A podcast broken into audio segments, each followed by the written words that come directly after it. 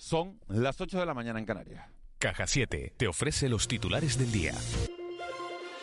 El Tribunal Superior de Justicia de Canarias no avala el toque de queda ni el cierre perimetral en las islas. Ha establecido además que sí procede la limitación del número máximo de personas no convivientes en encuentros familiares y sociales en espacios públicos y privados cerrados o al aire libre. El Gobierno de Canarias ya ha anunciado que interpondrá un recurso de casación ante el Tribunal Supremo contra el auto del Tribunal Superior de Justicia de Canarias y mientras tanto ha decidido que estas medidas sigan vigentes. Julio Pérez, consejero de Administraciones Pública, Justicia y Seguridad, acaba de manifestar en De la Noche al Día que en caso de no ser, de ser rechazado el auto, tendrían que aplicar otras medidas. Eh, las medidas invaden espacios reservados a derechos fundamentales, básicamente la libertad de movimiento, y al tribunal le parece que la justificación que ha dado el gobierno no es suficiente. Se encuentra que no.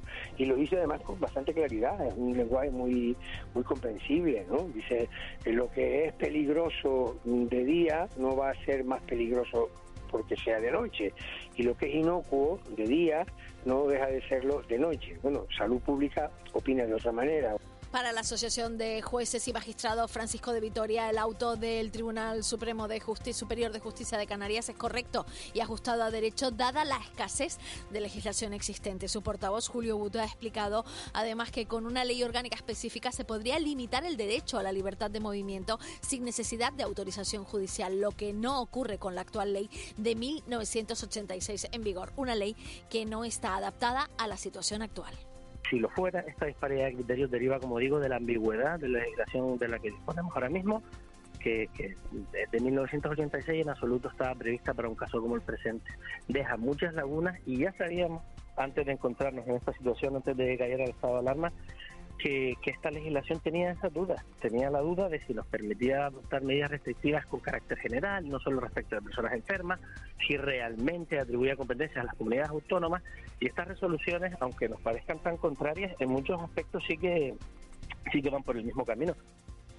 Seguimos recabando opiniones respecto a ese auto del Tribunal Superior de Justicia de Canarias. Para los médicos lo que no es comprensible es que no existe una legislación suficiente para restringir las medidas cuando haga falta. Rodrigo Martín, presidente del Colegio de Médicos de Santa Cruz de Tenerife, ha explicado que son los políticos los que tienen que realizar estas leyes con lógica y no los jueces, que además tardan en deliberar. Los médicos creen que se deben limitar las restricciones. Martín cree además que la vacunación nos puede salvar de una quinta ola un verano que poco a poco, cuando alcancemos el límite de los 50 personas por 100.000 habitantes en 14 días, eh, pues se pueden ir bajando las restricciones y pasar un verano agradable. No solo un verano para los negocios adecuados, sino agradable. Y usted se está jugando todo un verano por cuatro días de fiesta. Eh, usted es tonto, ¿no?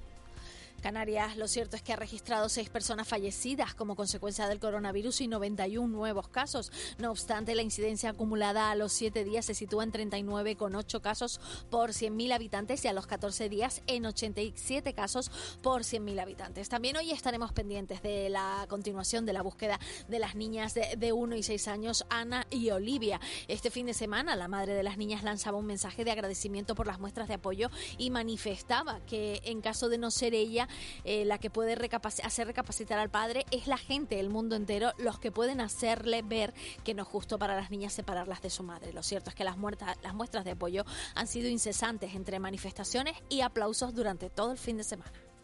De casa con la sonrisa puesta.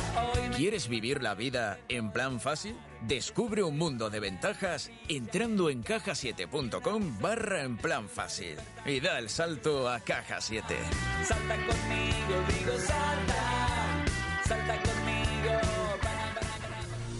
Llega el momento de ir al kiosco con la prensa. Nos vamos con el periódico El Día. El titular a cinco columnas, Canarias deja el toque de queda en manos del Supremo. La imagen es para Tenerife que aguarda con cautela la decisión definitiva. En Canarias 7, para palo del TSJ JC al gobierno de Canarias en ni toque de queda ni cierre perimetral. Y nos explica la profesora Tais Pérez cómo se puede ir a clases sin salir de casa.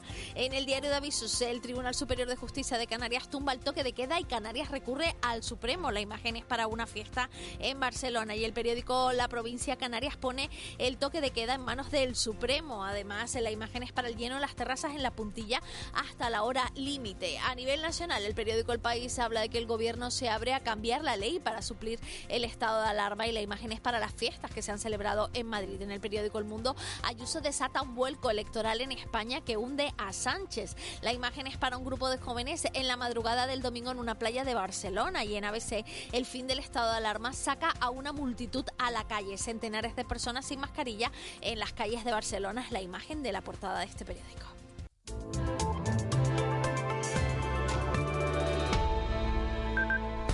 8 y 5. Vicky Palma, jefa de meteorología de Radio y Televisión Canaria. Buenos días de nuevo. Buenos días, Miguel Ángel. ¿Con qué tiempo nos recibe la semana? Pues bueno, empezamos la semana todavía con restos de nubosidad de un pequeño frente que nos visitaba anoche. Todavía se han producido algunas precipitaciones en estas primeras horas de la mañana y durante la madrugada en puntos de La Palma, del Hierro, La Gomera y especialmente en el norte de Tenerife y en las medianías del norte de Gran Canaria. Los cielos más despejados a esta hora los tenemos en Lanzarote, en Fuerteventura y en La Graciosa. En estas tres islas nos espera un lunes soleado.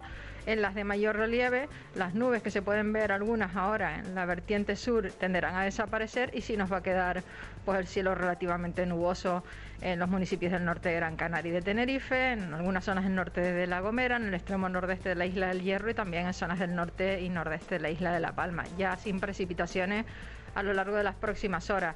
Las temperaturas en general van a ser bastante agradables. Tendremos algunas máximas en zonas de costa, sobre todo de la vertiente sur, que pueden estar entre los 25 y los 27 grados, parecidas a las del fin de semana.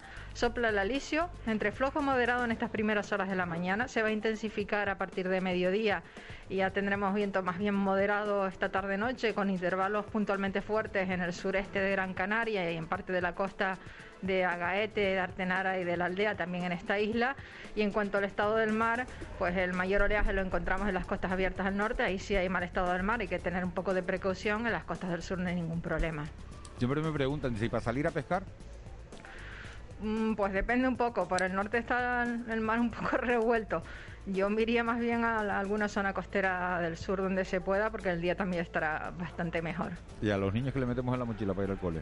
Manga corta y de momento en estas primeras horas de la mañana, si es por el norte de las islas, todavía hay zonas donde hace falta pues algún chubasquero, algún paraguas, pero no va a ser necesario a lo largo del resto del día. Vicky, gracias. Adiós, buenos días. bueno, un beso, hasta mañana. 8 y 7, un par de consejos publicitarios y nos metemos ya en tiempo de desayuno, en tiempo de, de entrevista, hoy con José Antonio Balbuena, consejero de Transición Ecológica y Cambio Climático del Gobierno de Canarias. Será en un instante. De la noche al día, Canarias Radio. La Fundación Caja Canarias presenta la exposición de Picasso a Capur. Una invitación a recorrer la historia del arte gráfico contemporáneo que te espera hasta el próximo 22 de mayo en el Espacio Cultural Caja Canarias de La Laguna. Más información en www.cajacanarias.com.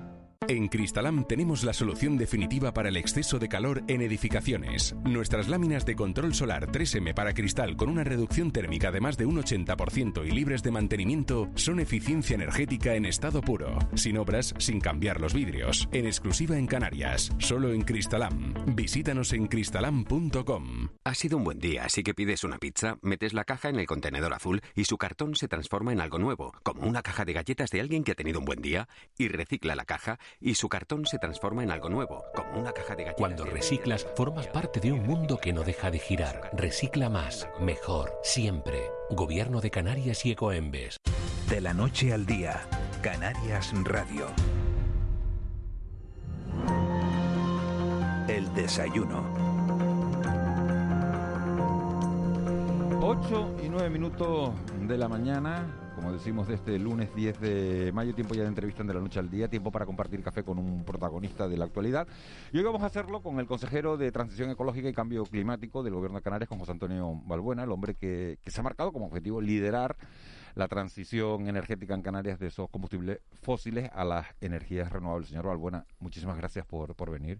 a ustedes por la invitación, aunque No sabía yo que estábamos pendientes de hace tanto tiempo en poder acudir a estos Sí, sí, le va a decir que usted es el único consejero del gobierno al que no habíamos conseguido eh, el traer. El tiempo pasa a una velocidad. Sí, sí, sí. Ha venido dos veces el presidente, dos, veces, el vicepresidente y a usted no habíamos conseguido que cuadraran las agendas. No, la verdad es que no. Siempre por un motivo por otro. consejero al día? ¿Eh? ¿Cuántas horas trabaja un consejero al día? Pues no sé, porque la verdad es que esto nunca tienes tú un un horario de fichaje que sabes la hora de que empieza, la hora de la que acaba, por los fines de semana también. Ayer estuvimos, eh, pues ayer por ejemplo, mm, estuvimos eh, con el presidente hablando para, para una serie de enmiendas al decreto ley al 15 de 2020. Bueno, esto tampoco tampoco es una cosa que te obsesione el tiempo que trabaja, ¿no? Hay que trabajar, hay que sacar los objetivos para adelante, eh, que no son pocos, son ambiciosos y bueno, pues eso exige, pues evidentemente, un sacrificio temporal, no, no del consejero, sino del consejero y de todo el equipo que, en el que el consejero es uno más, ¿no? Y que, en fin, eh, mm, bastante intensas son las jornadas eh, cada día.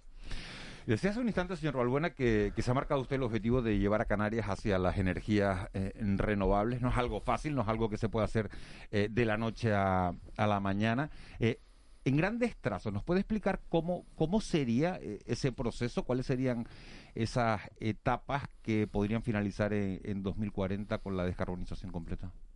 Bueno, hay que hacer una transformación de nuestro modelo energético en varios aspectos. Por un lado, ahora tenemos un modelo energético que se basa mucho, que tiene dos premisas principales, eh, muy basado en el consumo de energías que provienen de fuentes de, origen fósil y en segundo lugar, en el caso del sector eléctrico, eh, muy focalizado en un solo proveedor, que en este caso en Canarias es la compañía suministradora Andesa.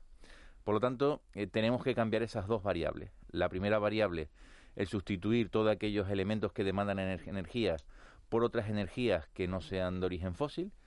Em, eh, y también de alguna forma reducir la demanda energética, es decir, la eficiencia energética, lo que viene a ser eficiencia energética, y en el caso del, del campo de la electricidad, pues empezar a introducir otros operadores. Y el principal operador que tenemos que introducir para que el, generador sea cada vez un actor no protagonista, sino un papel secundario, pues evidentemente cada uno de nosotros en nuestro negocio, en nuestra casa, en nuestro domicilio, en nuestro centro de trabajo, que es lo que se entiende como la democratización de las energías.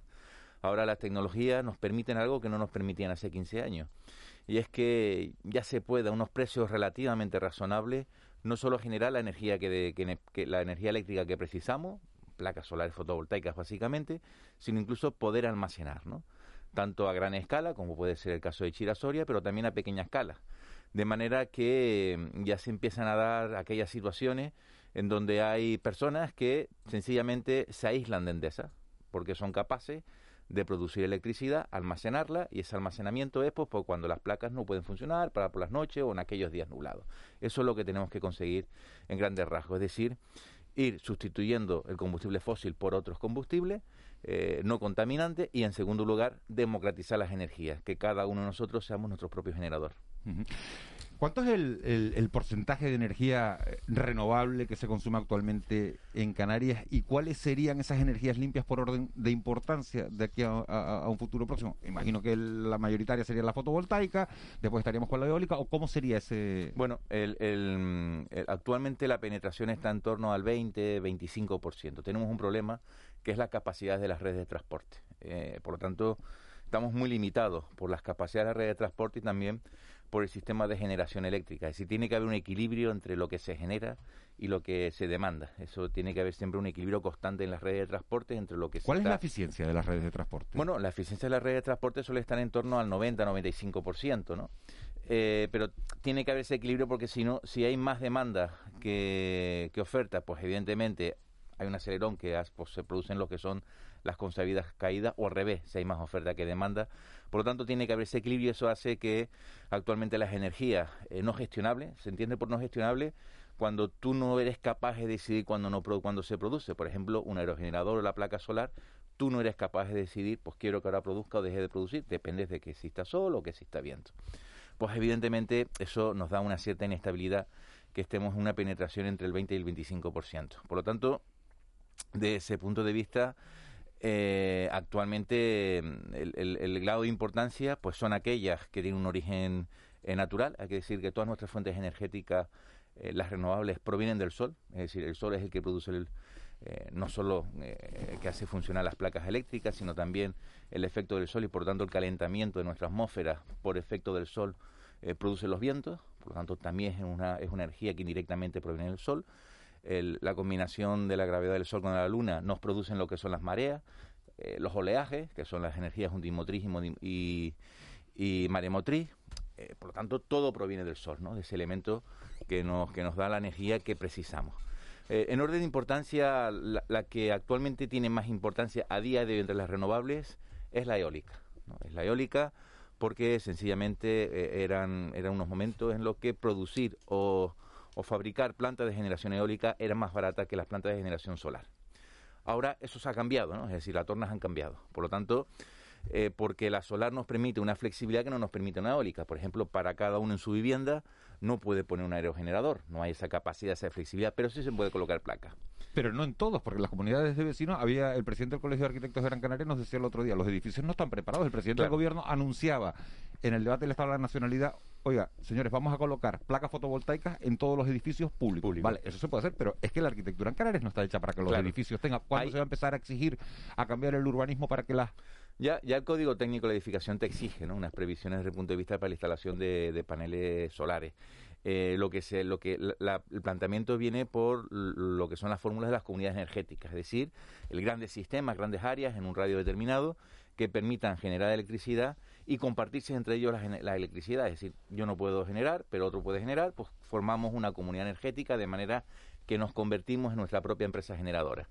Eh, por lo tanto, el, futuro vendrá porque en, materia de autoconsumo, el gran actor van a ser las placas solares fotovoltaicas, van a ser el gran protagonista. Yo creo que en un plazo de 10 años tendremos un claro predominio de la generación fotovoltaica, sobre todo en régimen de autoconsumo. En segundo lugar, las eólicas.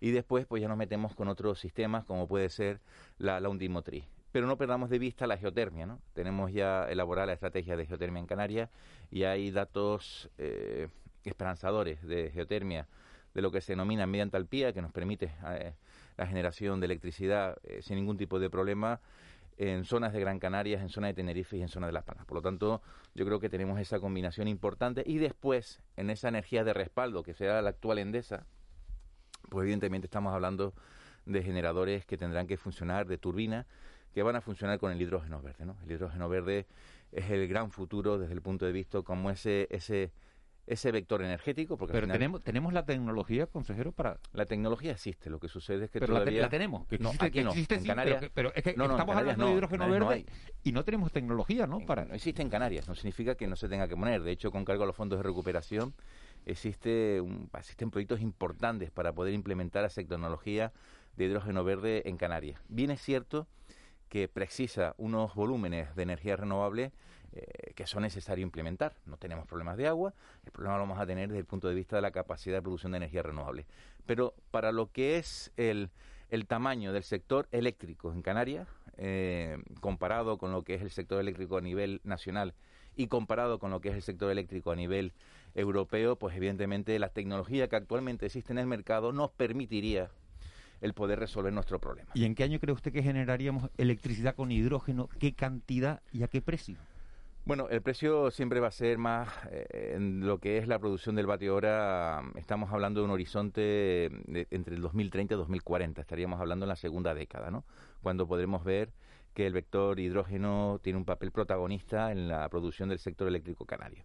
Y en aquella y para y en aquel momento, pues la previsión es que tal como está evolucionando el precio de la producción con origen fósil, pero también con otras variables que hacen que la producción con hidrógeno sea cada vez más rentable, que es el, el coste por emisiones de carbono, ¿no? Es decir, cada año hay un mercado de emisiones de carbono, ese, ese mercado de emisiones de carbono se ha disparado y por lo tanto hace que, que, aquellas producciones energéticas que no generen carbono, como es el caso del hidrógeno, cada vez sean más competitivas. Por lo tanto, estamos hablando que en la segunda década, es decir, de aquí, del 2030 a 2040, eh, es casi seguro, tal como están las proyecciones, que la generación con energía de hidrógeno va a ser no solo técnicamente factible, sino además económicamente mucho más ventajosa. Y, y, eso que puede parecer lejos el año 2030, eh, yo hago un ejercicio que cada uno piense eh, qué estaba haciendo en el año 2011, hace 10 años. Todo el mundo nos acordamos sin ningún tipo de problema. Por lo tanto, 10 años en, en materia de planificación energética eh, no es nada. Estamos hablando con José Antonio Balbuena, consejero de Transición Ecológica, Lucha contra el Cambio Climático y Planificación Territorial del Gobierno de Canarias. Enseguida le voy a dar la palabra a mi compañero, a Juan Betancourt y Ángeles Arencibia. Si me gustaría preguntarle, consejero, hay un gran debate abierto sobre cómo ha de hacerse esa transición de los combustibles fósiles a las energías renovables, hasta el punto de que en Gran Canaria se ha apostado por una regasificadora para, para transformar el gas natural licuado en gas natural. En Tenerife hay un enfado monumental en la clase empresarial porque usted ha dicho no a la regasificadora de, de, Granadilla y tampoco a la de Santa Cruz de Tenerife. Hoy mismo viene un, artículo en prensa del presidente de, la Federación de la Construcción eh, diciendo que, usted lleva políticas distintas, una en Gran Canaria y otra en Tenerife. Eh, ¿Por qué esa política tan diferente? lo, primero que quiero pedir tanto al, al próximo candidato de Coalición Canaria, Oscar Izquierdo, como al resto de dirigentes de Coalición Canaria es rigor y dejar de mentir. Dejar de mentir. A ver, el proyecto de la regasificadora en Tenerife era para lo que era el sistema gasístico de Canarias, de Tenerife concretamente. Era eh, generar gas para meter por todas las ciudades y abrir, bueno, habían eh, licencias, eh, licencias no, habían solicitudes de licencia en muchas ciudades de Tenerife para levantar las calles y colocar las canalizaciones de gas.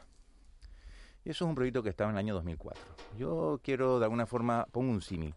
No sé si algunos conocen el jueguito ese que, bueno, pues tienes un tubito, en, un extremo tienes una bomba de aire, en el otro extremo tienes un globo, y la bomba de aire va funcionando y el globo se va hinchando y es lo que es la papa caliente, ¿no? Te van pasando, se van pasando el, el palito, el tubito de unas manos a otras hasta ver a quién no le explota. Bueno, esto era lo mismo, ¿no? Es decir, en el año 2004 estaba ese globito, se empezó a hinchar de aire, ha ido pasando desde 2004, ha llegado un volumen que esto casi ya tenía que explotar, informes en contra de la Comisión Nacional de Mercado de las Competencias, eh, el, Banco Europeo de Inversiones que no lo veía, porque en la política energética europea el gas no tiene cabida, bueno, y el ruido ha ido, se ha ido hinchando, y después de 17 años, el, pues el globo explota.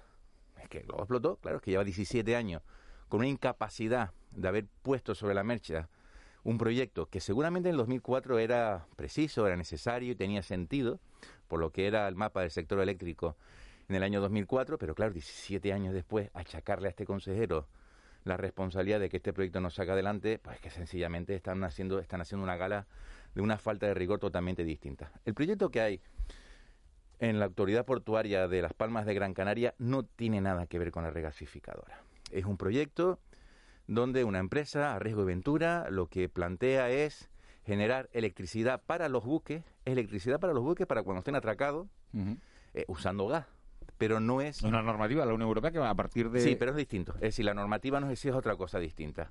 Es decir, hay buques que atracan en el puerto de Las Palmas y lo que quieren es funcionar la electricidad que genera el buque cuando está aparcado, que no tienen sus propias gasificadoras, esos buques no están adaptados, que tendrán que adaptarse porque esos buques dentro de pocos años sencillamente no van a poder navegar. Pues a Riego y Ventura, esta empresa lo que hace es que le vende electricidad a mercado libre, no, no, no, no lo que se entienda a pool, es decir, no van a tener una compensación por esa electricidad que van a generar. Por lo tanto, es como si aquí cualquier empresa se instala a venderle luz de manera coloquial a cualquier tipo de buque. Por lo tanto, no tiene nada que ver con el proyecto de regasificadora que estaba Pero ¿habrá gas en Gran Canaria y no habrá gas en Tenerife? No, no, no habrá gas. Eso no, ni, no habrá ni en Gran Canaria ni en, Gran Canaria ni en Tenerife. En, la estructura que estaba planteada en el año 2004, eso no va a haber ni en Gran Canaria ni en Tenerife. Y otra cosa distinta es la competitividad. Ahora Coalición Canaria y, se ha llenado la boca con que esto va a ser una pérdida de competitividad para los puertos canarios. Eso es mentira, eso es falso. Los buques no necesitan gas en estado gaseoso, lo que necesitan es gas líquido. Y para eso no se necesita una regasificadora. Para eso lo que se necesitan son almacenamiento de gas líquido en el puerto. Y eso este gobierno nunca ha dicho que no, como los almacenamientos de queroseno que hay en los aeropuertos para poder suministrar a los aviones. Por lo tanto, regasificadora no se puede asociar a competitividad de los puertos, porque la regasificadora es eso, es para convertir el gas líquido en gas en estado gaseoso. Y eso los buques no lo necesitan. Los buques lo que necesitan es gas líquido, porque los buques que están obligados al uso de ese gas dentro de unos de pocos años tienen su propia regasificadora, es decir, un buque almacena eh, eh, los depósitos, sus, tanques de gas líquido y después el propio buque se encarga de regasificarlo para convertirlo en electricidad o la energía que demande para funcionar los motores. Por lo tanto, sencillamente están mintiendo. Están mintiendo el señor Oscar Izquierdo al que se le ha explicado esto, y por lo menos dijo que lo entendió, se lo explicó la directora general hace poco más de un mes, por lo tanto, miente de forma descarada, alarma sin ningún tipo de sustento, y un mensaje también a Oscar Izquierdo. Este al que llama desarrollista ha permitido, no sé si recuerdan hace cosa de un año, eh, el inicio del tercer el anillo insular, estábamos pendientes porque la, día iba la declaración de impacto ambiental iba a caducar y bueno, había una amenaza de que las obras no se pudiesen iniciar, el cierre del túnel que se está haciendo. Bueno, pues este consejero eh, hizo lo posible para que eh, la DIA se pudiese mantener y poder iniciar las obras dentro de la legalidad. Este consejero, al que llama desarrollista, esta obra que se paró hace recientemente en la rotonda de la Chafira, eh, donde había un problema con la declaración de impacto ambiental, en un tiempo inferior a las tres semanas, resolvió el problema desde el punto de vista administrativo, se convocó la comisión autonómica, que para que se convoque la comisión autonómica, antes de que llegase este consejero, se convocaba de San Juan a Corpus, ah, se convocan todos los meses, y en una reunión extraordinaria se desbloqueó la trama ambiental que existía para poder reiniciar las obras de la Chafira Oroteanda. Eh, este, que aquí llaman desarrollista, promovió el decreto 15-2020 el año pasado, en septiembre, que permitía el poder, cualquier tipo de obra que fuese de, de, reforma, rehabilitación, que no supusiese obras nuevas, que directamente ni tan siquiera se tuviese que pasar por el ayuntamiento, si con un acto notificado se pudiese iniciar. Por lo tanto, el señor Oscar Izquierdo, yo entiendo que está haciendo ahora, bueno, pues esa campaña mediática para ser el próximo candidato de Coalición Canaria. Yo ya espero con ansí, yo creo que eh, en breve cuando se empiezan las candidaturas, anunciará su fichaje por Coalición Canaria, porque no le queda otro remedio a Coalición Canaria, que tirar con los que siempre se han sentido cómodos, que es con este tipo de patronal.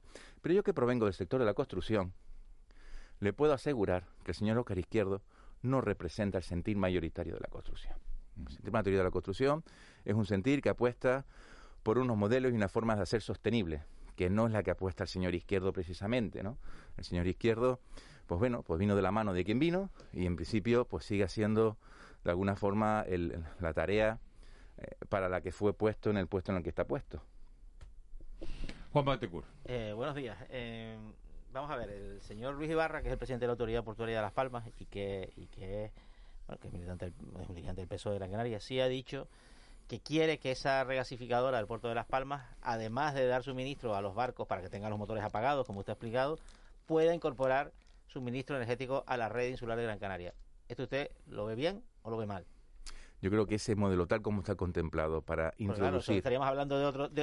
Estaríamos hablando de otra cosa. hay, dos elementos, es decir, eh, producir con un sistema... La electricidad en Canarias está subvencionada. Todos sabemos que la producción de Endesa está, pues, tiene un régimen retributivo especial.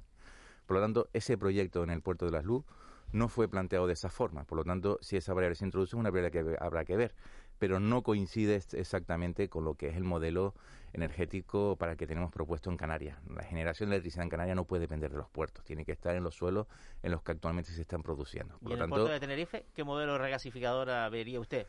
En el puerto de Tenerife es que a día de hoy no cabe un modelo regasificador. Habría que ver cuál es el modelo regasificadora que se está planteando. Si es un modelo regasificadora para poder de alguna forma alimentar a los, a los grupos de generación que actualmente tenemos en Granadilla, es que sencillamente la tecnología no, no, no precisa ese tipo de cosas. Es decir, eh, las grandes centrales térmicas que actualmente tenemos distribuidas por todo el planeta, tienen su propia regasificadora. Los generadores de electricidad tienen su propia regasificadora, ¿no? Como los buques, exactamente igual que sucede con los buques. Por lo tanto, no es necesario una infraestructura ajena a, lo que son las centrales eléctricas de regasificación, porque es que no lo precisa. Por eso digo que hay que hablar con un cierto rigor en esta materia, ¿no? Es decir, y, y, decir A más B sin quien lo dice tiene claro lo que es A o tiene claro lo que es B, es que sencillamente están mintiendo y confundiendo a la población. Es decir, cuando nosotros tengamos los grupos que estén preparados para funcionar 100% con hidrógeno. Una cosa es que esté preparado, otra cosa es que tengamos ese hidrógeno. Para, eso hace falta que tener mucha producción de renovables. entonces,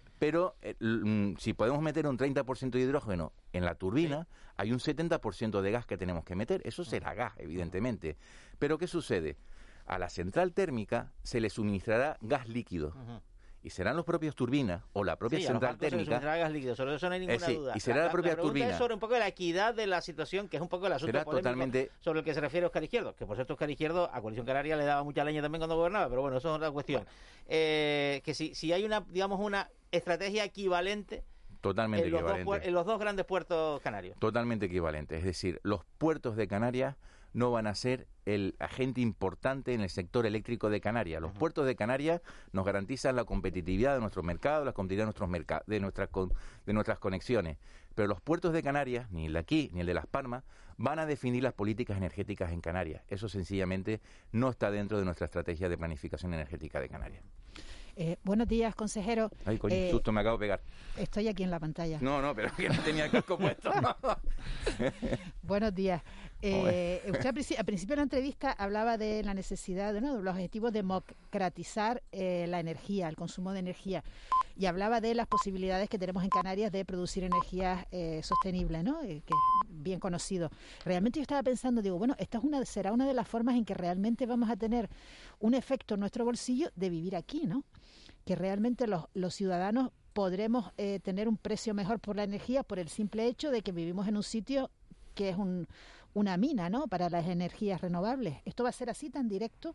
Evidentemente, es decir, en la medida que, que uno sea capaz de producir y almacenar la energía que necesita a lo largo de todo un día, pues no necesitará comprarla a lo que es el actual proveedor del servicio, que es Endesa. Endesa o otros, ¿no? Porque está, está liberalizado, pero mayoritariamente la gente aquí tiene su contrato con, con, con- con Endesa, ¿no?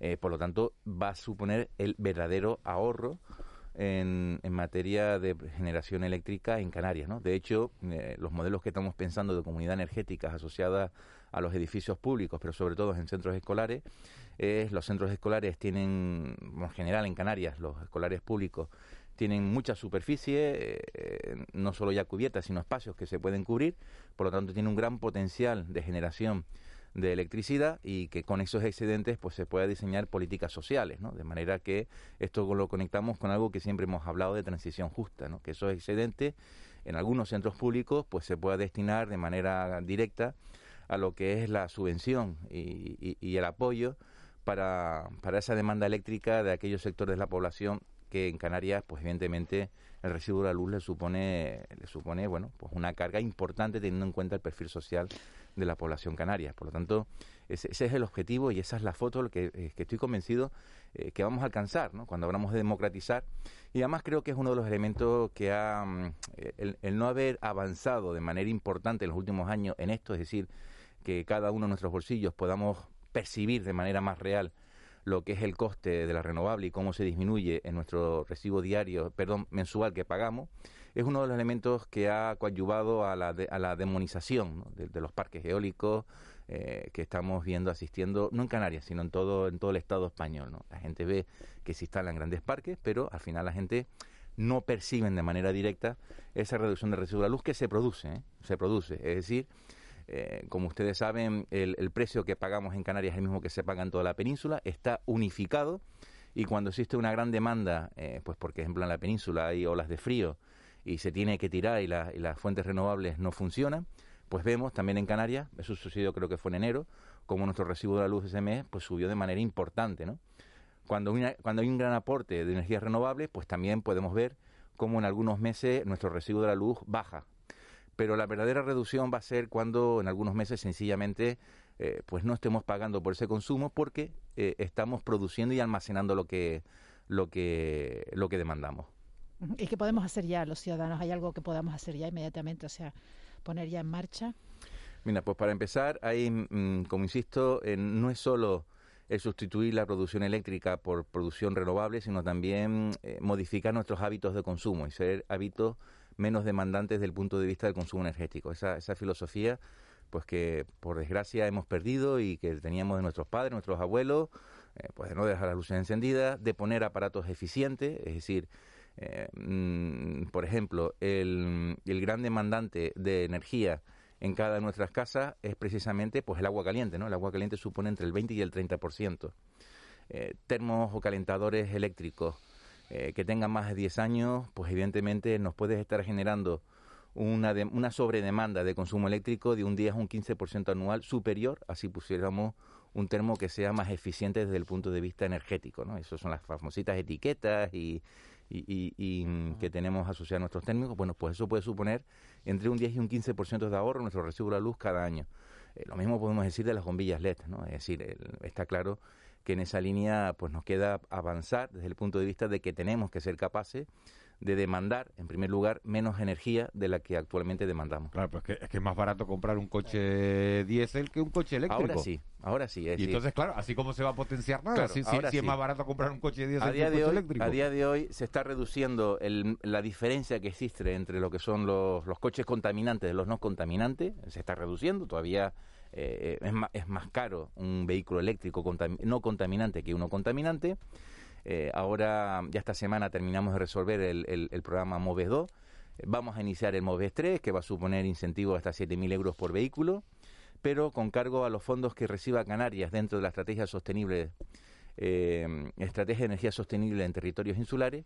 Nuestra aspiración es poder diseñar un programa específico para adquisición de vehículos eléctricos, eh, pues, pues en función de la renta que tenga cada uno, de manera que ya ese diferencial de precio entre un vehículo eléctrico y un vehículo eh, contaminante no sea un factor de decisión a la hora de adquirir un vehículo. ¿no? Eh, es decir, está claro que ahora los actuales eh, incentivos que existen para adquisición de vehículos, pues bueno, pues hay un sector importante de la población que no puede llegar aún incentivándole la compra. Por lo tanto, tendremos que empezar a diseñar políticas que nos permitan dentro de esa transición justa, y eso lo vamos a hacer con fondos del, mm, del, que provengan de la Estrategia de Energía Sostenible Canaria, esos 466 millones, pues para empezar a fomentar la renovación de vehículos eh, de manera para aquellos sectores de la sociedad donde, bueno, pues que no sea el diferencial de coste no sea un elemento de decisión a la hora de adquirir uno u otro vehículo. De todas formas, los estudios que nos traslada las comercializadoras de vehículos eh, hacen un avance de que en, entre, en un periodo entre 5 y 10 años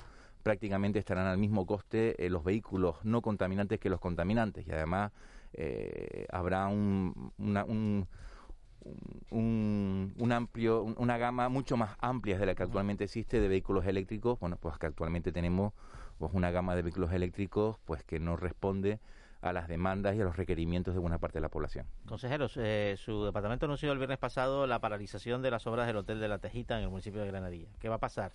La constructora va, las va a parar, usted lo espera, va a haber hotel, no habrá hotel, habrá hotel pero con, digamos con una dimensión limitada, acotada por la modificación del deslinde, toda esa polémica.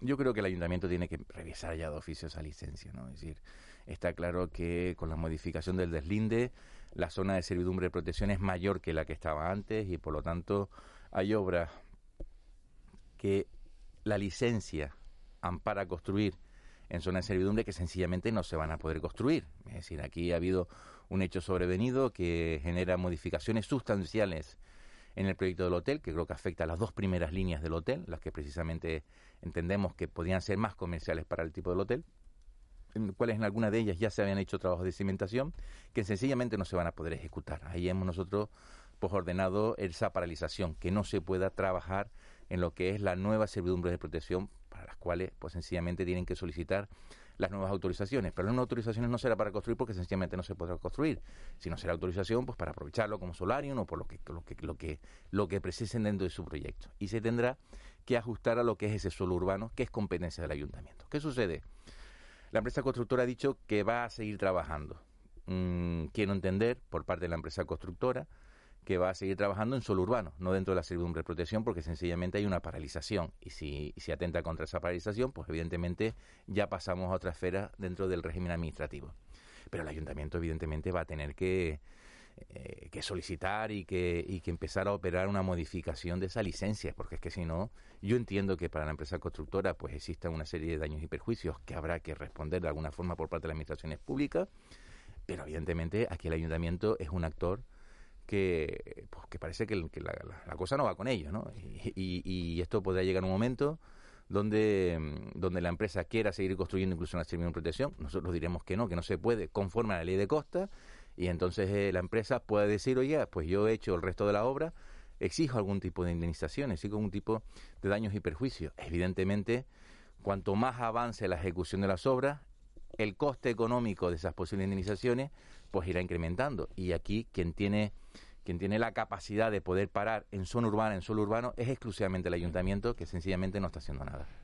Llevamos prácticamente media hora de entrevista, señor. Balbuena. Ha pasado el tiempo volando. Tiene que venir con más frecuencia porque se nos quedan un montón de, de preguntas además encima de la mesa. Y la última la va a hacer Raúl García. Raúl, buenos días. Don Miguel Ángel, muy buenos días. ¿Cómo le Buenos días. ¿Has visto que ha pasado el tiempo aquí rapidísimo? Volando, ¿eh? Volando, pero volando como Superman, quiero decir. O sea, volando, pero cuando estoy hablando de No volando, ninguna ¿eh? pantalla, ¿no? Volando No, no. como Ah, Superman. vale. Estoy por aquí. Si se da la vuelta el cogote, señor Balbuena, dése la vuelta gírese aquí. Ah, tema- vale, vale, vale.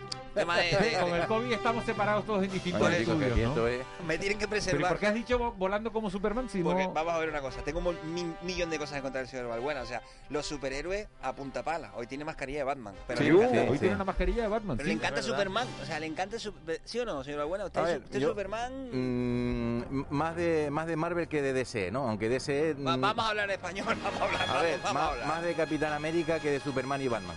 Pero, ¿cómo? Marvel es verdad que más de chiquillo, pero, pero vamos a ver Bueno, cosa. pues que uno siempre tiene un chiquillo en su interior.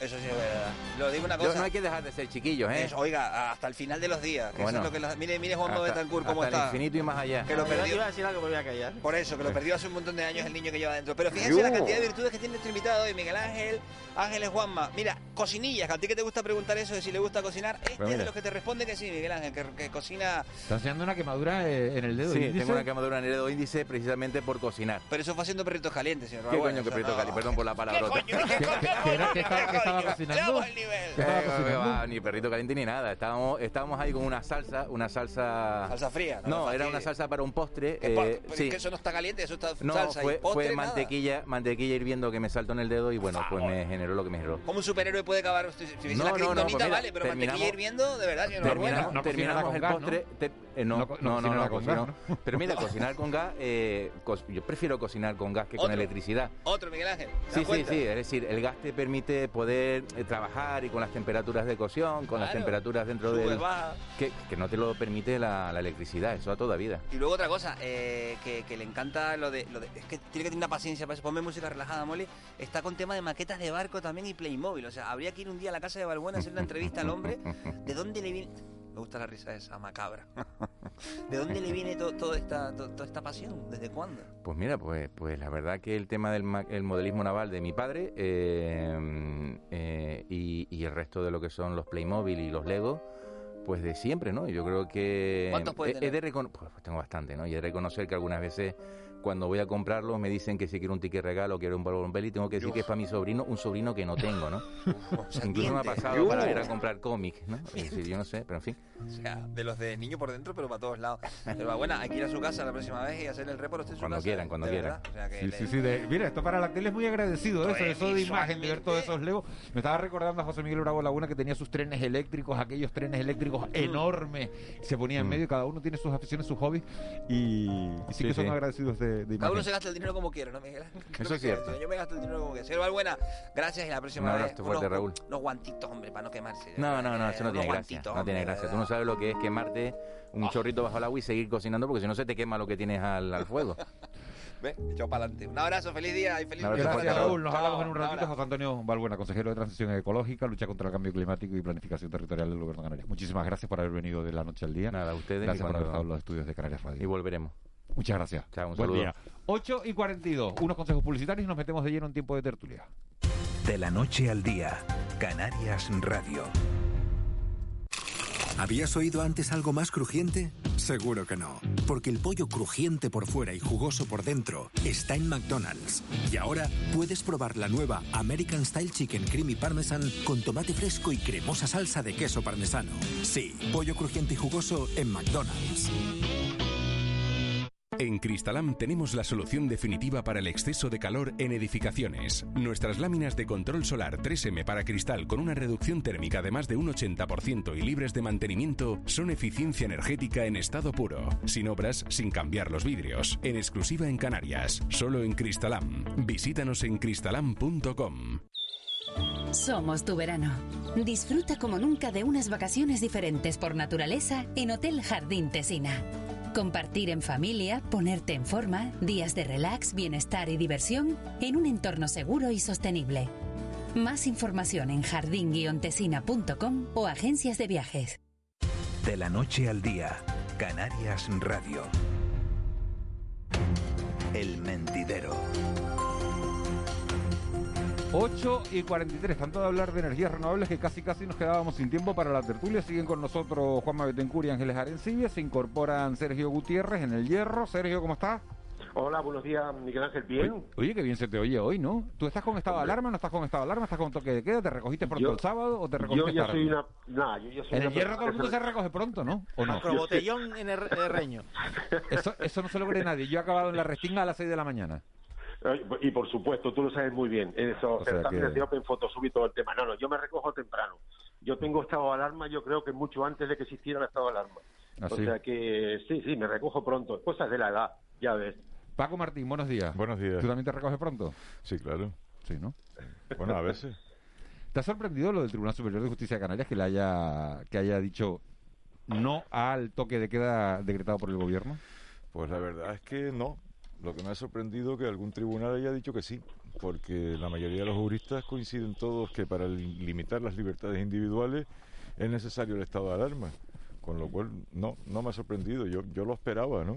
Ahora lo que van a hacer es ganar tiempo. Claro, todo el mundo está haciendo su trabajo, ¿no? El gobierno de Canarias dice, sentido común, no podemos convertir esto en una barra libre. y ha hecho su pero trabajo, a- a- a, no, protegernos yo- a no, todos, ¿no? No, no, yo no quiero que me... eh, A mí yo no necesito que me proteja el gobierno.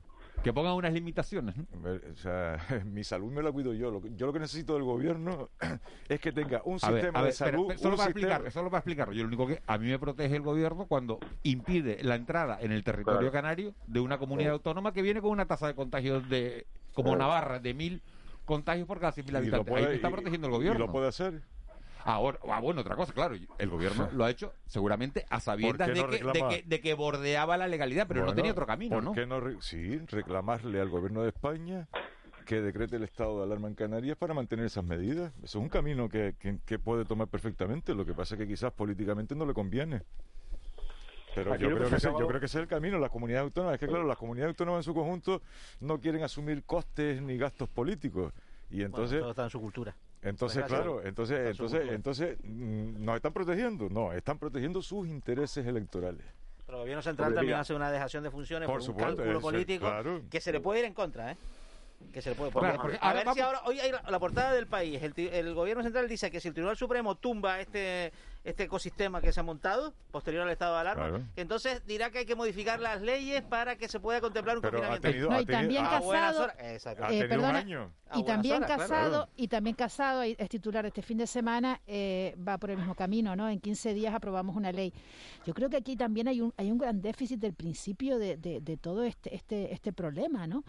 Que es la, la, la no eh, colaboración entre los dos grandes partidos políticos eh, con, que han gobernado este país, que tienen eh, vamos, que el- ahora mismo gobierna el PSOE, pero el PP también es un partido de gobierno, ¿no? Yo creo que eso eh, se evidencia en, en esta situación que ustedes están describiendo y yo creo que es un gran déficit que no se hubieran, que no se hayan puesto de acuerdo en No las quería cosas básicas y elementales, las cosas básicas y Claro. elementales que es estas cuestiones de la pandemia, ¿no? Cuestiones sanitarias que, se, que, se- que deben regirse por criterios científicos y no por criterios políticos, que es lo que está pasando. Y luego la antipedagogía que se genera produce o alimenta. No digo yo que al final vais a decir que todos son todos uno- un- un- uno- un- unos hijos de Dios y tal, maravillosos y tal, y que, pero así alimenta lo que luego hemos visto en la calle de Madrid, en la calle de Barcelona, Claro. en la calle de Claro. Sevilla. Claro.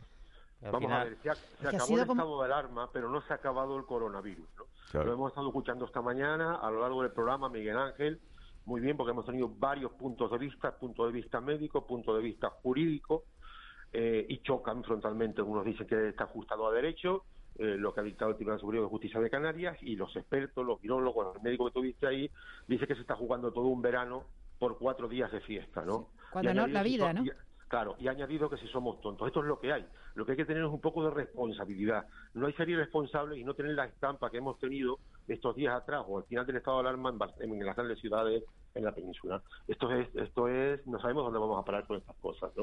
O sea, que hacemos caso al tema político, le hacemos caso a los a los, eh, a los No, pero no cuestión, tema. no es cuestión de hacerle caso a uno o a otro. O sea, es cuestión de decir, vamos a ver, hay una legalidad para los derechos fundamentales y hay unas necesidades sanitarias.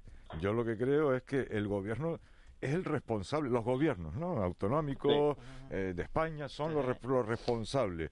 Es decir, ¿por Sí. qué no se hicieron unas leyes a partir de la ley de sanidad de 1986 que te permiten en todo caso unos aislamientos determinados por pandemia. Es decir, Que, que además, que además su lo decía Eh. el, el magistrado Booth eh, esta mañana, que, que además su redacción, claro, no contemplaba este supuesto, ¿no? Y entonces su redacción es Claro. ambigua, es difícil No, de que no permite, no permite según el Tribunal Vasco, no, permite generalizar, o sea, eh, eh, eh, eh, incluir a toda la Claro. población, sino solamente aquellos que estarían Claro, afectados Pero ha habido directamente, ¿no? tiempo, ha habido tiempo de esa ley, de esa ley, pues situarla en el tiempo presente, ¿no? Eso por un lado. Y por otro, yo no entiendo la dejación de la responsabilidad del gobierno de España trasladándole la decisión de gobierno política a los tribunales, porque lo que está haciendo es, dice, gobiernen los tribunales.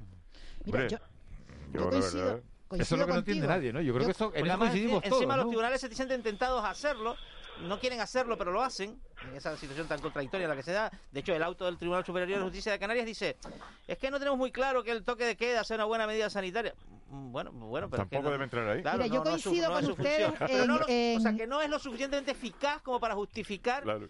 En la limitación de derechos fundamentales. Claro, estás ahí Mm. casi llevándole la contraria a, a salud pública, ¿no? Déjame decir una cosita, yo coincido en, en- en esto, en la dejación, ¿no? En, en cómo es posible que estemos en esta situación, pero también me, me pregunto, cuando, ve, cuando he visto este fin de semana esas imágenes de, de, de, de esas juergas que, que parecía Mm. la caída del Imperio Romano, es que parecía que el mundo se iba a acabar, o sea, veías escenas ahí eh, de, de, de- de- de viva la vida, ¿no? Eh, Claro. eh, esta, esta gente, eh, ¿dónde ha estado estos meses?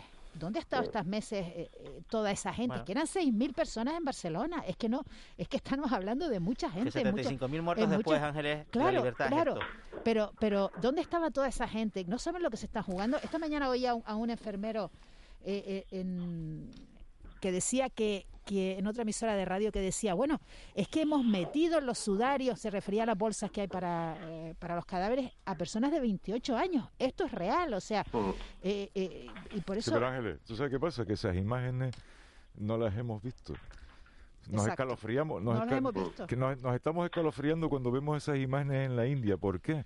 Porque Sí, estamos porque viendo las viendo- incineraciones en, en- en- en- en- en- en terrenos donde se incineran centenares En y centenares de personas y entonces... Es que ha estado te- proscrito hablar de entonces eso, ¿no? te escalofrías. Claro, el propio gobierno eh, ha, ha procurado que no, que, que no viéramos la muerte del coronavirus. Por lo tanto, como no tenemos esa imagen ni en la retina ni en la memoria, pues bueno, pues no ha pasado nada. aquí- Solamente le ha afectado a los familiares, a los amigos. Es decir, Aquí tenemos un gobierno que pasó del mando único a la cogobernanza y al final al gobierno de los jueces. Y tenemos una oposición que pasó de por qué el presidente del gobierno no se pone una corbata negra y, y Sí. vamos a pedir dar el pésame a todos los muertos a ser el adril de la fiesta. la incoherencia absoluta. Es una paradoja realmente asombrosa. Es que aquí, aquí se ha confundido el fin del estado de alarma con el fin de la distancia social, con el fin de la mascarilla obligatoria y con todo eso lo que estamos viendo y lo que hemos asistido y lo que estuvimos viendo estos días en televisión. Yo creo que la medida del gobierno de Canarias es adecuada. Veremos lo que dice el Supremo. Hay que seguir siendo responsables y una vez que el Supremo dictamine, cambien. ¿El Supremo tendrá 17 deci- decisiones distintas o solo una? No. No. Bueno, se lo ha La- recurri- la- va a recurrir la- Canarias por el El momento. Supremo La puede que- darle, darle la razón al Tribunal Canario, por ejemplo, y enmendar al de Baleares, por tanto, o al revés. Sí, pero lo que diga el Tribunal Supremo será será lo que se tenga que aplicar posteriormente. O sea, que habrá una decisión del Tribunal Sí, Supremo. No es seguro tampoco.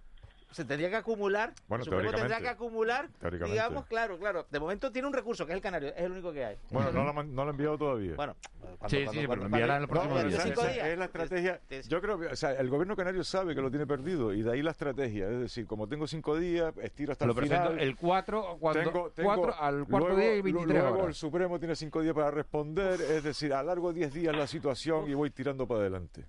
¿Y qué pasa en 10 días? ¿Que se vacuna todo el mundo? No. No, Que igual- no, claro. Es que No, pero ese- ganas, ese- pero eso que eh, tienes ganado son contagios que ganas evita. Claro, Claro. O sea, yo creo que la estrategia está, está clarísima, ¿no? Me hago el tonto, alargo, taca, taca, y así, Claro. pues bueno, pues voy escapando por lo menos, tiempos, por claro. lo menos 10 días. Hombre, Pero- yo no creo que, hombre, hacerse el tonto mm, es una forma de hablar, ¿no, Paco? Porque, bueno, estamos hablando de un Hombre, recurso al de Supremo, una forma ¿no? coloquial. No, pe- pe- pe- perdóname, pero el recurso al Supremo lo podían haber presentado desde ya. No, no dilatarlo tres o cuatro días, eso no hay que volverse Claro, loco para pero si temes que el Supremo a- no te dé la primera hora razón, del lunes. cuanto más lo alargues mejor. Tú, tú, si gobiernas, tienes que tener previsto todos los frentes. Sí. Y tienes que tener a tu servicio jurídico Sí, sí, sí. y tu servicio jurídico te tiene que decir Pero, A, B, claro. C, D y E. y tú cuando corresponda dices, pues me toca la E, que es el, el recurso que Lo tengo que más presentar. inteligente sería alargarlo y Pero presentar el, recurso al cuarto No, día. porque todo es De- de politiqueo, hecho- de todo es hecho, politiqueo. Esta, ma- esta mañana hablaba con, con, con, con- con una jurista pues con mucha experiencia en, en- en materia autonómica y me decía, la- el auto del Tribunal Superior de Justicia Canarias está bien, bien argumentado, lo comparto. Y, y- y le pregunté, si estuvieras en el gobierno, ¿qué harías? Dice, lo mismo que hizo. Lo mismo que hizo. Intentarlo. Intentarlo, Claro. defender defender un poco la prerrogativa esa Ah, no, claro, es que el servicio jurídico tiene que defender, él tiene que O sea, que defender los todo, tiene, todo tiene una lógica Lo- aplastante los dentro de la gobierno. incoherencia. Lo que Claro. estamos viendo en Canarias tiene una lógica aplastante. Oye, una incoherencia de- sobrevenida, claro. Mientras tanto siguen vigentes las medidas, porque estamos escuchando por ahí algún Sí. jurista diciendo que no. O sea, No, que sí, habría que tener cuidado con esto. no, No son re- firmes. No son firmes, pero sí, sí, no son firmes, pero sí, sí, sí rigen, están vigentes. Pero Las No, medidas- no, no, que no son firmes la- la- Sí, el sí. auto. El auto, como es recurrible, no, o sea, Claro. no produce efectos jurídicos aún. o sea, sí, sí, las medidas siguen vigentes. Ahora hay que esperar a la decisión del Supremo. A partir de ahí, las medidas seguirán vigentes o no, en función de lo que diga el Supremo. Mañana nos vamos a encontrar todos yendo más despacito por la por la ciudad, ¿no? Porque se rebajan lo- los límites de, de velocidad en todas las ciudades. Fíjense, 20 kilómetros por hora cuando vayas por una calle que tenga la acera al mismo nivel que la que la Sí, calzada y solo sí. sea una dirección. 30 kilómetros por hora cuando la acera no está al mismo nivel que la calzada. Y 50 kilómetros por hora cuando tengas dos carriles. Exactamente. Sí. Pues nada. Pues no, pues, pues, nos oficiaremos porque claro, circular, circular vas a, de a 20 a 30. vas en primera, segunda, primera, segunda, que es donde más los coches contaminan, en las marchas más cortas. Por Lo que tiene que hacer es dejar el coche en casa, caminar, coger la bici, coger la guagua. No, vamos a ver. de la seguridad vial, admite poca discusión. Eh, relativo. Qué cómodo, la qué diferencia cómodo entre- es decir eso, Sí. como Es Ángeles relativo. Arencibia, viviendo en las Palmas de No, Gran Canaria. no, es eso es planito. ciencia, eso es ciencia. No, pero tú no, tienes es un relativo, tranvía ahí estupendo, es ¿no? relativo porque, porque, por ejemplo, en las calles de nuestras ciudades nadie va a 80, 90, no, pero nadie la- va no, disparado. Pa- Paco, Bueno. Paco, lo, lo explico muy rápido. O sea, la diferencia Eh. de riesgo en un atropello entre 30 y 50 es abismal. Y luego, respecto a Sí. 20, es verdad que en el fondo precisa de una medida complementaria, que es que realmente ese, ese llamado viario de coexistencia, en el cual efectivamente toda la- calzada y la acera están al mismo, al mismo nivel. ¿Cuántas ciudades en Canarias con esa calzada? Bueno, pues eso, pues, pues- pues- pues eso. ¿Con qué calzada? Con- No, está- no, con el viario con de con la el- que- con la que está- con la las que calles está al mismo nivel. En de la laguna. tienes un montones. Pero que Sí, no- sí, pero- bueno, pero montones- son- Y en las Palmas de pero peatonales. ¿eh? Claro. Son peatonales exclusivamente. pero se permite, de pero se de permite, el de acceso de los coches porque hay plazas de garaje. Que ese es el futuro. Es- o sea, ese Sí, es el, sí, claro. el destino de esos centros son el caso de las supermanzanas de Barcelona, en el que solo hay acceso para los residentes. Correcto. O sea, realmente, Perfecto. entonces se va a una baja velocidad pero porque hay una Con estas cuestiones, eh, Paco, con estas cuestiones de, de, de cuando nos, em, nos meten, pues nos limitan el- el- la velocidad, esto que estamos hablando, ¿no? El- la- a las aceras al mismo nivel que las calzadas, lo que es la pacificación de la ciudad. Al principio todo el mundo protesta un montón, pero después cuando las cosas se empiezan a ver y se empiezan a utilizar, Sí. todo el mundo está encantado No, porque si yo no es- una di- ciudad Yo lo- yo lo absolutamente diferente. creo- Mira, no sé si has estado por la zona de, de Mesa y López y todo Ruiz esto por aquí Alda, en Las Palmas calle. últimamente, la, la, la Plaza de España. Mira, es una maravilla. Y mira, y Sí, mira que la gente porque- protestó y protestó No, porque es- las obras se como- eternizaron. es, es como aquí con pero el, es- es, realmente como aquí es con el el futuro. tranvía, es, como pasó en, Santa Cruz Tenerife con el tranvía, como pasó en, en- en Las Palmas de Gran Canaria con la, con la Metro Guagua, es decir, siempre protesta la gente por las cosas. Lo que pasa es que... eh, No, no, la Metro Guagua todavía está ahí. No, pero hay, hay, hay, hay, discusión, ¿no? Sí, o sea, como cuando total. el tranvía en Santa Cruz, y hoy nadie se acuerda de la discusión en el tranvía, porque todo el mundo se ha beneficiado del tranvía. Es decir, no, no es esa la cuestión. La cuestión es que hay, o sea, es decir, ¿cómo un coche a 30 por hora? ¿Pero de qué estamos hablando? ¿De qué Ah, por- estamos hablando? Por calles de un solo pues, sentido. bueno, Vía vial es ¿A mucho cuánto, mejor. van, ¿Qué ¿A cuánto velocidad van los patinetes? Pues a la calle peatonal. ¿A cuánto van los patinetes? pueden ir, los patinetes pueden coger hasta 40 y 50 kilómetros por hora. Tampoco, cuando vayan a la casa, tampoco se someterán No, a las pero quiero mismas decir, normas. Claro. quiero decir, Sí, sí, sí, sí, pero que pueden Eh, alcanzar Ah, esa que- que velocidad. tienen Pueden capacidad alcanzar sus esa motores. velocidad. Pues no sé, no, no me he subido a ninguno. Sí, sí, sí, sí, sí la tienen. Hay algunos que la ¿Hay la tienen. 40? eh, Sí, sí, sí. sí, eh, Yo sé que eh, hasta 25, es 30 tremendo. kilómetros por hora Y Está limitado también. Patinete, prohibido circular por las aceras y por las ramblas. Y los ves como si nada, los ciclistas, prohibido circular por las aceras y por las ramblas. No, limitamos, oiga, metámosle mano a todo, de- hagamos urbanismo. para la convivencia. Claro, pero eso, es No la- pero eso es el caso, por ejemplo, del, de, de la... Pues dice Ángel, oye, Messi... Claro. ¿cómo está Sergio, ¿tú tienes patinetes eléctricos Ha en el hierro? modificado el urbanismo. Aquí, no, no, yo te iba a decir antes que aquí, total, acostumbrados a limitaciones, que es una más para el cuerpo, ¿no? No, no, aquí, aquí en el yo no tenemos problema, aquí todo va más lento. Tú no tienes, no tienes ni, patinetes eléctricos, ni motos eléctricas, ni No, nada de eso. Yo me doy unos paseitos ahora por las puntas en frontera, caminando, como decía muy bien Ángeles, o por la zona de la Caleta, por la de Tamagusto, que conoce muy bien Juanma, ¿entiendes? Y ya con eso tengo ni patinete, ni nada de esto, ¿no? O sea que genial. Aquí no tenemos problema por eso. Ahí cuando te cruzas con alguien, con vida. alguien con el coche te lo saludas. Es otro, es otro ritmo de vida. Claro. Es otro ritmo de vida. Está claro, que esta, esta, esta cuestión, sobre todo, de los 20 por hora, está un poco para el futuro diseño de las ciudades, ¿no? Eso es Para el futuro diseño de las ciudades. Sí, para el futuro que ya es presente en muchos lugares. ¿eh? Claro, pero es que, eh, pero es que claro, ¿cuál es ese futuro diseño en Santa Cruz, en Las Palmas, en La Laguna? Quiero decir, no está, no existe. No, bueno, Las Palmas ha ido un poquito por delante. de Santa Bueno, pero mira todo lo que ha cambiado primero, ¿no? Arrecife de Lanzarote en, en los últimos años, que ha cambiado un montón. Hay ciudades que van cambiando, ¿eh? Que Sí, se no, van- las, ciudades no, las ciudades no son en- entes rígidos. Las ciudades se van son para los ciudadanos y no para los coches. Ahí le doy toda la razón. Y ojalá podamos ir todos como Ángeles Arencibia, que predica con el ejemplo, en bicicleta. Ojalá. Claro, sí. Señores, gracias. Nos hemos quedado casi sin tiempo para la tertulia. Ha sido todo muy rápido, pero eh, hay días que vienen así. Le vamos con las noticias a las 9 y regresamos enseguida.